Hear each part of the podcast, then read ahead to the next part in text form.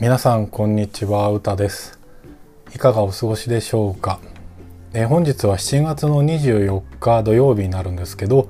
昨日オリンピック、えー、東京2020がスタートしました。まあ今日はねオリンピックの話特にするつもりはないんですけど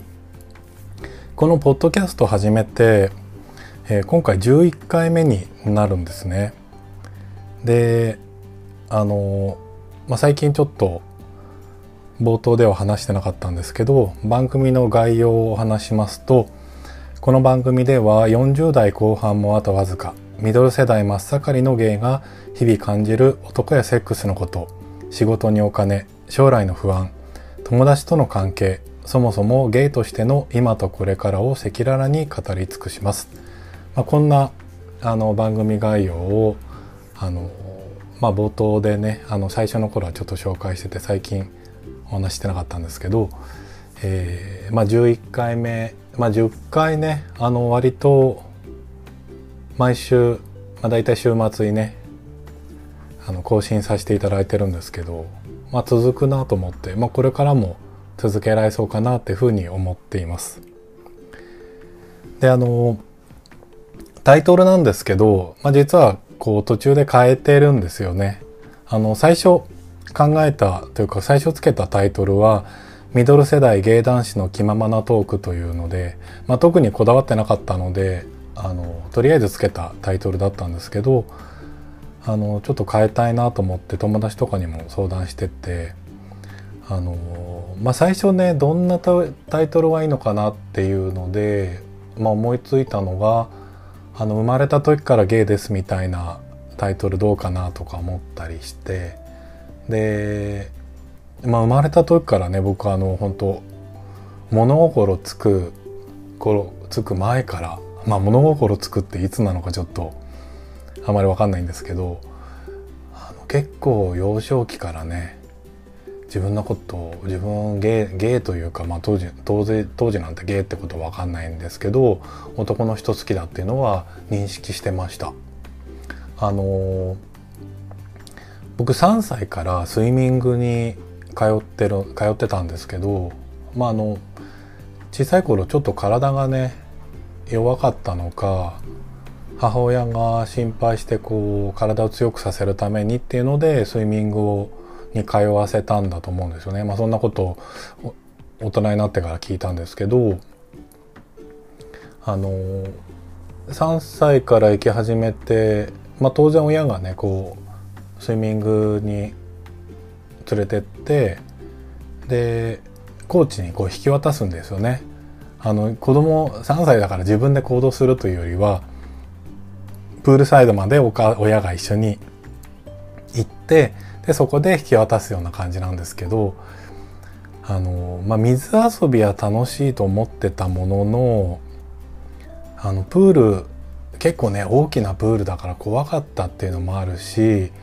あの親元から離れてそんな習い事するっていうのも初体験だったからすごいねこう嫌がってたんですよね。母親がコーチに引き渡そうとしても「ママ行かないで」みたいな感じであのギャーギャー泣いてたらしいんですよ。まあ僕その記憶すごい強く思いあの覚えててでその時にコーチがこう優しくこうね抱きかかえてプールサイドに連れてってでちょっとずつ水に慣らしてあの行ってくれるっていうのをやってくれてたんですけどまあコーチって言ってもね女性も男性もいるじゃないですか。で男性のねコーチにこう抱きかかえられるとすごいねほっとするあの心地よくね感じるのをね覚え覚えてるんですよ。すごいですよねそんなことを覚えてるっていうのがすごいと思うんですけどまあでもそこがねすごいこう自分にとってあのー、きっかけというか気づくきっかけになってたのかなっていうふうに思うんですけどでまたねこうコーチがこう僕を抱きかかえてプールに行くっていう時もあのなんかね男性のコーチがね僕にチュッチュするんですよね。あのまあ、小さいから可愛かったんと思うんですけど、まあ、そのね中でも特別可愛かったんだと思うんですけど あのチュッチュしてくれるのがねすごいね嬉しかっったんですよね。父親にチュッチュされるの嫌だった記憶あるんですけどそのコーチがねまたやっぱりあのね水泳やってるから体格もいいしでなんかねひげ生えてるコーチだったんですもうなんかそこまで覚えてるのも気持ち悪いんですけどあのー、そのコーチにチュッチュされるのが好きだった記憶がありますよね。まあ今はねそんなことしたら問題になりそうだと思うんですけど、まあ、当時そんなことがあってあの、その頃からもう意識してるっていうのを覚えてるんですよね。まあだからもう幼稚園とかね小学校入った頃なんてもう当然男の子好きっていうのが自分で認識してたと思うんですけど、まあ、それでね生まれた時からゲイですみたいなタイトルもいいかななんて思ったりしたんですよ。でもう一つ候補に考えたのがあの「一生ゲイ」っていうタイトルなんですけどもうこれねあの、えー、ニューマンっていう駅ビルあの JR の駅ビルにあるんですけど新宿にニューマンってあってあって最近横浜にもできたんですけどあのニューとウーマンを足した造語になってて、まあ、あのこれからの女性みたいなのをターゲットしててであのー、30代40代ぐらいの、まあ、管理職ぐらいになる稼いでる女性をなんかターゲットにしてるみたいなのを当時オープンした時に見たんですよね。でその時に一緒にあの発信されてたこうコンセプトワードに「一生輝く」っていうのがあったんですよ。でそれを聞いて、まあ、そういうねロゴあのコンセプトの表示されてるのを見てあなんかいいなと思って、まあ、そのニューマンのねあの新しいこう商業施設っていう感じもすごいあのインパクトあってやっぱちょっとこうワンランク高いものがね例えばコーヒー屋さんだとブルーボトルコーヒーが入ったりとかあのアパレルブランドでもそのアパレルが持つブランドの中でもハイエンドのあのブランドが置かれたりとかってしてねあのそういうちょっと今までにない商業施設を目指してるみたいなところもあってすごいこう期待もあったんですよね。で、まあ、実際にね足を運ぶことも結構あったんですけど、まあ、その「一生輝く」っていうねキーワードすごいいいなって思ってでそれを思い出したんですよね。で「一生芸」ってタイトルにしてみようかななんて思ったんですけどあれなんかどっかで聞いたことあるなと思ったんですよ。それがあのポッドキャスト業界では重鎮の、まあ、大先輩ですよね。あの明日もゲイってポッドキャストあると思うんですけど「ゲイソーホワット明日もゲイ」ってタイトルですよね。まあそれに似てるなってあの響きも似てるし、まあ、意味合いもね明日もゲイと一生ゲイってなんかねちょっと同じような感じだからちょっとこれはね大先輩のあのタイトルに似せるのまずいなと思ってちょっと考え直したんですよね。まあ、大先輩といってもちょっと年年下なのかなまああのおこがましいけど同世代と 言わせてもらいますけど。そう。であとねポッドキャストで、まあ、YouTube もやってて有名なのでいくとねあのそう訳して送迎のそういう芸ならもそういう芸にもう一度会いたいみたいなタイトルでしてね。ああいうあのすごいセンスのいいねキャッチーなタイトルいいなと思うんですけど なかなかね思いつかないなと思って、まあ、それでそんな中あのよくねゲーバーとか飲みの場でね話す内容にあの生まれ変わったら何になりたいみたいな話でいや男それとも女のんけの男それとも女それともまたゲイみたいなそういうね会話も結構覚えててまあそれが結構ね盛り上がった記憶があるんですよね。あのまあ結婚したいからやっぱりのん男でものんけがいいなっていう人もいたりあとやっぱりねこうギャルになりたいとか あの女の子の特権をこうすごい楽しみたいとかっていうんでもう絶対生まれ変わった女がいいっていう人もいたりとかまあその人のね今の生き方をこうねあのー、連想させるような感じがあって面白いなっていうネタで、まあ、僕はそんな時ね大体ね、まあ、生まれ変わっても芸がいいって思ってたんですよね。あのー、生まれてすぐそう芸を意識まあ芸を意識したって変ですけど男性が好きっていうのを意識してたっていうのもあるので、まあ、僕の中ではねぱもう生まれてこの方ゲイだしこの先もゲイだし生まれ変わってもゲイがいいななんて思っててまあそれを思ってねあのちょっとタイトルにしちゃおうかなって。あの特別センスのいいタイトルじゃないのでこんな説明するまでもないんですけどあのとりあえずこれに今落ち着きました。であの一緒にねロゴも考えたんですけど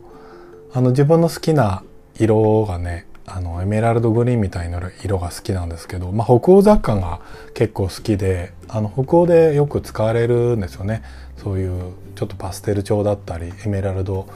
ブルーとかグリーンとかっていうのはよく使われるんで、まあ、あの僕の椅子とかねダイニングチェアとかそういう色だったりするんですけど、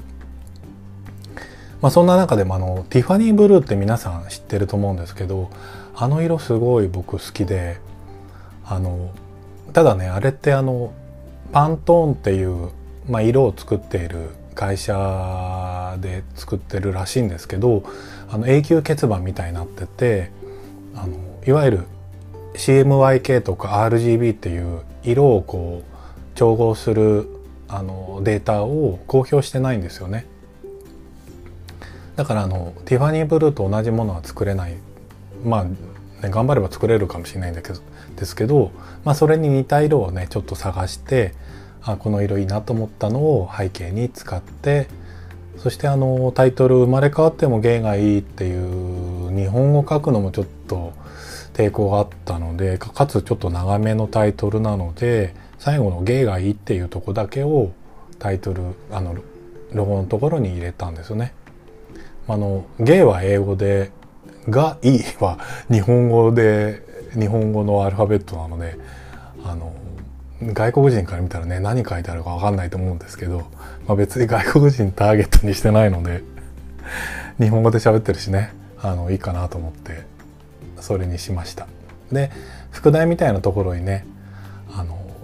ミドルエイジドボーイズって入れたんですけどあの最初つけたタイトルがミドル世代芸男子の気ままなトークなのであのまあ中年ってあんまり好きじゃないからミドル世代ってちょっと格好つけてみてでまあちょっとあのそんなね大人の男にはなりきってないしっていうのであの男子って意味を含めたボーイズにしました。はい。そんなちょっとタイトルまあちょうどねあの10回過ぎて11回目なのであのしれっと変えたタイトルの説明をさせていただきました。はい。で今日あの始める前にあのちょっとおやつ食べてたんですけど、まあ、あの 紹介するほどのおやつじゃないんですけどあのコージコーナーのシュークリーム食べてたんでちょっとお話したいなと思うんですけど、まあ、最近ねあのテレワークもあるしあのステイホームもあるからみんなこう街中で例えばデパ地下とかで美味しいスイーツを買うって機会ちょっと減ってると思うんですよね。だからかあのスーパーのスーパーでこうスイーツをすごい最近よく見かけるようになってきたんですね。で僕がよく行くスーパーも入り口入ってすぐのところに、まあ、以前はなかったまあ以前は普通にね野菜とか置いてたと思うんですけどそこにあのスイーツコーナーなんかできてねあのいつもそこを見ないで通り過ぎない過ぎようと思ってるんですけどついつい見てしまってあ工事コーナーじゃんってまああの毎日工事コーナーじゃないんですけどたまにね工事コーナーが入ったりとかしてあと広田のねシュークリームとかねあの割とこう 庶民的なスイーツがこう置かれるんですよ。で僕はあの庶民的なやつ大好きなので今日はそのいつあの定番のジャンボシュークリームホイップカスタードを買って食べました。で一緒に飲んでるコーヒーがあのまあ、僕はあの夏でもドリップしてコーヒーを入れるんですけど、まあ、コーヒーってねあのあったかいところで暑いあったかいところって変ですかね。あのすごい気温の高いところで作られてるじゃないですか、まあ、原産地ってあのそういうところだと思うんですけどなのであのコーヒー自体はこう体を冷やすクールダウンさせる力があるっていうのをねどっかでテレビかなんかで聞いたんですよね。だからあの夏もね別にホットでも全然あの体を冷やすっていうかこうクールダウンさせるっていう意味ではいいっていう、まあ、逆にね冬本当に向いてるのかっていうとそうじゃないのかもしれないですよね。であのよくドリップして入れているんですけどあのずっとね最近飲んでるコーヒー豆は本当安い、まあ、ガバガバ飲んじゃうので安いやつを飲んでるんですけどあの業務スーパーでね売ってるコーヒーが割と美味しくて、まあ、あの業務スーパーなんで非常にコスパがいいのでそれを飲んでるんですけどちょっとご紹介するとあの業務スーパーの豆にねラグジュアリリッチっていうラグジュアリッチかっていうシリーズがあるんですよ。ラグジュアリーとリッチをこう掛け合わせた造語だと思うんですけどそのシリーズの中にキリマンジャロブレンドというのがあってであのそれがですねの中入りなんですけどあの程よく酸味もあって程よくコクがあってとても飲みやすくてあのこのシリーズのモカブレンドも美味しいんですけど、僕はこのねキリマンジャロブレンドが気に入ってすごいリピートしてんですよね。まあ、しかもあの僕の好きなエメラルドグリーンのパッケージなのでついつい目が引か引くっていう感じですかね。でこれあの 400g であの400円いかないんですよ。あの普通だいたい粉で売ってるのってあのスーパーでは 200g ぐらい、まあ、あのコーヒー屋さんでもね 200g 200g で出してるところが割と多いと思うんですけどその倍の 400g もあって400円いかないので相当安いですよね。まあの割にはあの美味しいなと思うので普段はこれを買ってるんですよね。で時々あのそればっか飲んでても飽きちゃうので違うブランドのコーヒーを買ったりするんですけどまあ一時期カルディをねすごいこう通っていろんな豆を飲み比べたりしてたりすることもあってあとはコーヒー屋さんでね出してるちょっといい豆とかも飲んだりするんですけどまあ最近はねスーパーでもいろいろ美味しいコーヒー売ってるのでスーパーのコーヒーも買ったりするんですよね。で今日のあの新しく封を開けたのがあのスーパーでよく売ってる小川コーヒーってこれ京都ですよね京都の小川コーヒー店っていうところから出てるあのコーヒー豆っていうかあの粉になってるタイプですね。でそのシリーズの中で、まあ、結構ね何種類もあの、まあ、大体どこのスーパーでも最近置いてんのかなあの結構見かけますよね。でそこのシリーズの中で有機栽培した有機コーヒーフェアトレードモカブレンドというのがあるんですよね。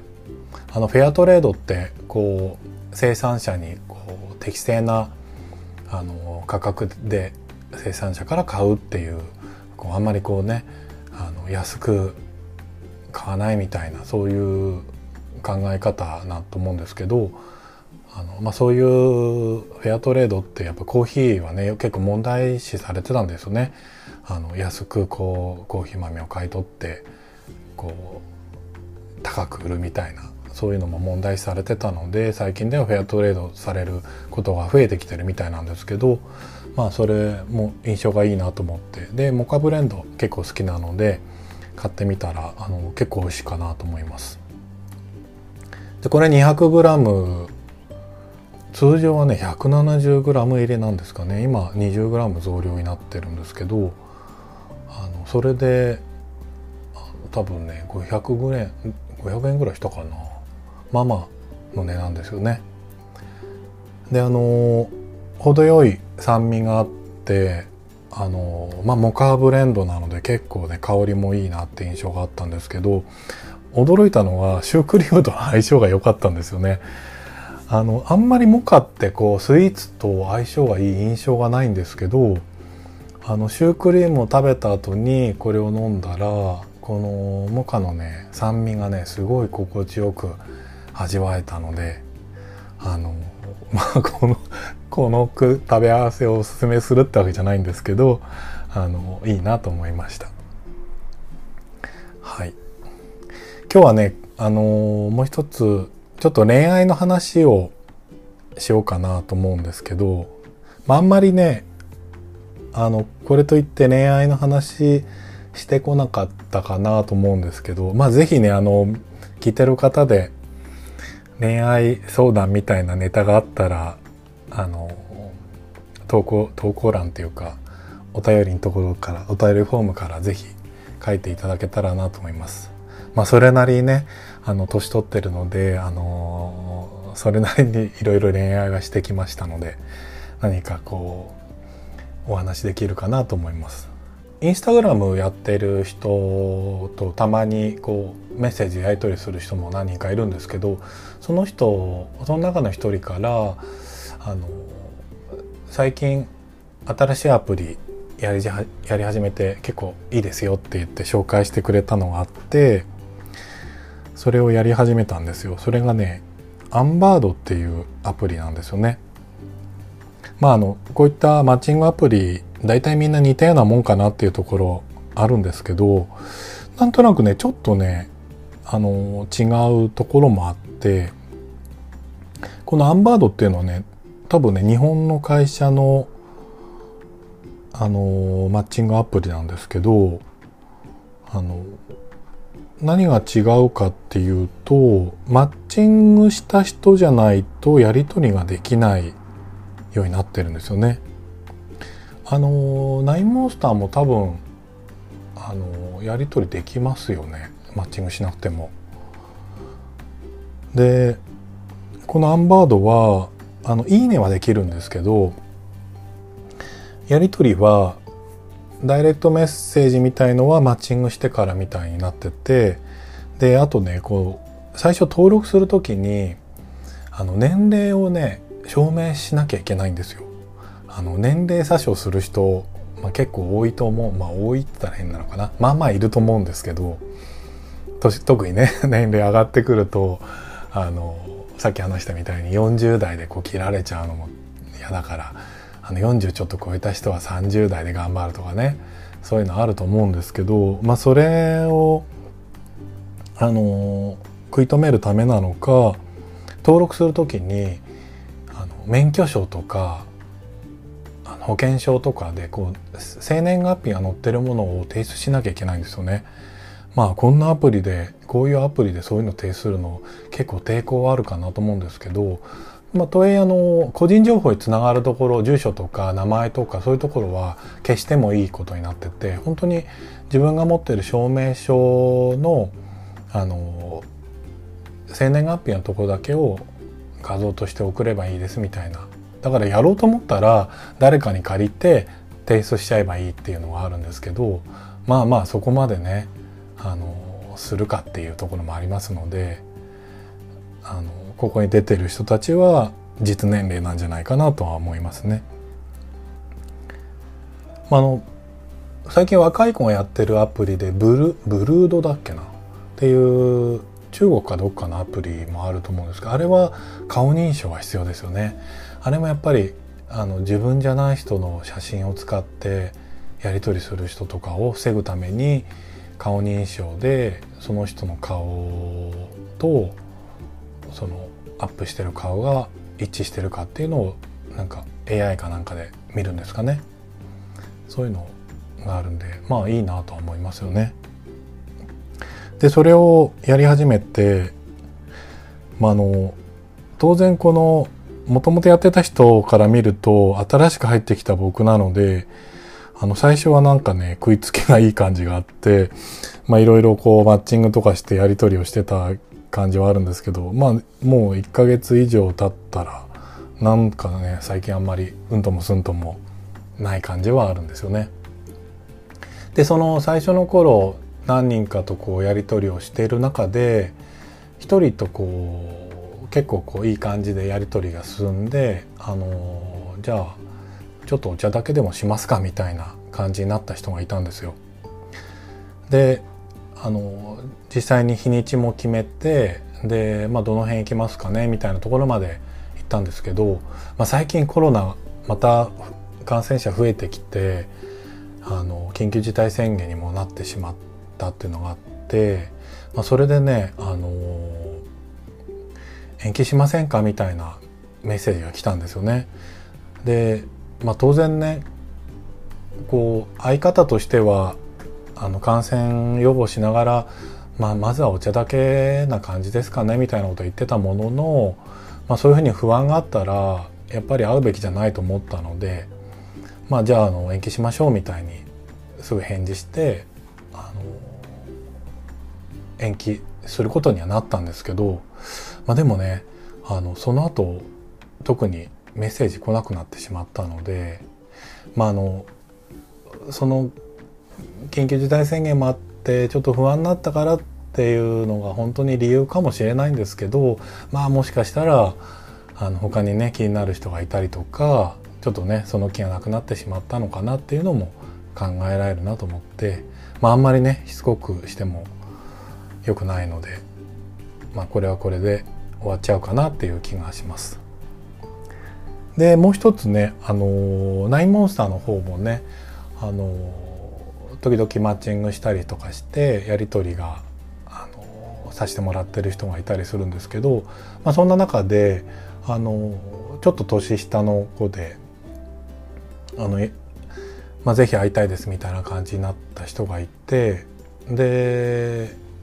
あのすぐに会う日にちとかも決まってつい先日会ってきたんですよね。ですごいいい子でこう写真で見る感じ、ま、アプリの中で見た感じ写真の中ではねあのすごいいける感じがあったのであのその写真と本当にね同じ雰囲気ではあったんですけどなんかねときめかなときめかなかったんですよね。あの本当にこんなおじさんがおこがましいんだけどやっぱりねときめかないとねまあ会話は楽しいんですけどねこの趣味がなんとなく合ってたしあの同じこうねあの割と近い世界で生きてる感じもあったのであの全然こう会話も弾んではいたんですけど、まあ、とはいえねこうときめかないっていう感じがあってちょっと進展難しいなっていう感じがあって帰ってきましたね。まあこの先ちょっとどうなるかわかんないんですけどあの難しいかなっていう印象があります。まあそんなんでねこの最近2つこう少し展開したあのお話しさせていただいたんですけど、まあ、実際ねこういい感じになってきてあの付き合うことになりましたみたいなあの流れみたいのはちょっと途中段階で話すの恥ずかしいのであの本当にこうお付き合いすることになったぐらいで報告することにはなるかなと思うんですけど、まあ、こういうふうにねあの、まあ、頑張ってちょっとダメだったみたいな話はあのネタとしてお話しさせていただきたいなと思って今日はお話ししました。まああのちょっと連続してねダメになっちゃったんで